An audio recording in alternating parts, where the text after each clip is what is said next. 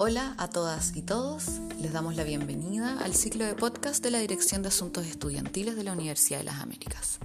Les recordamos que este podcast es parte de un ciclo de conversatorios y cápsulas informativas que publicaremos en las redes sociales de DAE a lo largo del año, en donde invitaremos a participar a distintas personas de la comunidad estudiantil con el fin de generar contenido de relevancia para compartir con todas y todos ustedes.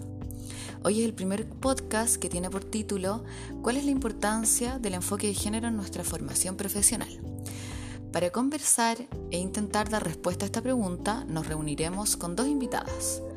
La primera es Andrea Trujillo, directora de carrera de Trabajo Social y certificada como agente preventivo en violencia de género por una actividad realizada el año 2020 por DAI y el Servicio Nacional de la Mujer en el Campus Santiago Centro. También está con nosotras María Ignacia Blanchet, alumna de quinto año de Psicología del Campus Maipú, quien está haciendo su tesis sobre el enfoque de género en salud mental. Entonces les doy la bienvenida y les invito a que contestemos la pregunta inicial, cada una desde su lugar como parte de la comunidad estudiantil de la Universidad de las Américas. Entonces les, les reitero la pregunta, ¿Cuál es la importancia del enfoque de género en nuestra formación profesional? Vamos a partir con Andrea.